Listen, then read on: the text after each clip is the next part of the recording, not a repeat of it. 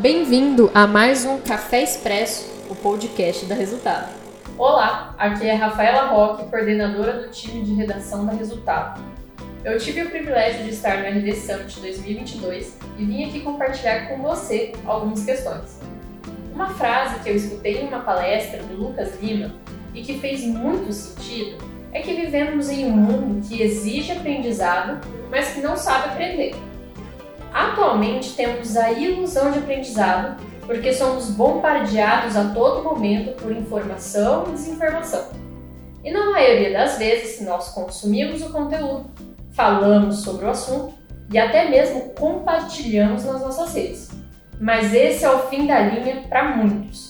Raríssimas vezes damos o próximo passo de colocar todas as dicas infalíveis que recebemos em prática.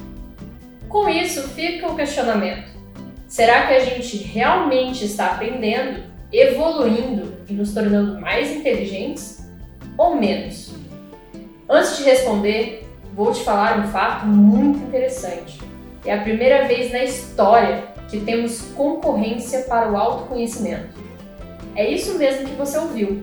Os algoritmos sabem muito mais sobre os nossos gostos e anseios do que nós mesmos. E é aí que mora o perigo. Vivemos em uma bolha e não percebemos. E com isso, fica mais difícil tolerar quem pensa diferente de nós sobre um determinado assunto. Sem contar que o nosso comportamento mudou. Queremos tudo para ontem, com a melhor experiência possível do começo ao fim Ser bem tratado é o primeiro pré-requisito para darmos a nossa fidelidade para uma marca. O plus é ter um atendimento impecável e uma comunicação conversacional para nos sentirmos inseridos em uma comunidade. O raciocínio é simples. Queremos o devido reconhecimento de quem está do outro lado da tela. E é por isso que a produção de conteúdo aumentou nos últimos anos.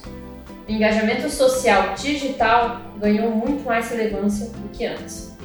E a viralização de um conteúdo para irritar e não flopar virou uma meta de vida. Dito tudo isso, o aprendizado que realmente fica é que nos esquecemos que o óbvio é muito diferente do fácil. Para quem trabalha com isso, assim como eu, e quer fazer a diferença na vida das pessoas, deve pensar em como impulsionar a nossa comunidade a dar o próximo passo e, de fato, aprender e evoluir. Fazendo esse movimento, todos chegaremos a um novo patamar. Mas para isso, precisamos lembrar que somos seres humanos e que cada um de nós é único. E o anseio de pertencimento é coletivo. As marcas devem, mais do que depressa, se atentar para isso para construirmos esse novo mundo em várias mãos de forma colaborativa. Por hoje é só. Eu fico por aqui, mas já aviso que vem muito mais podcast por aí de quem também foi no RD.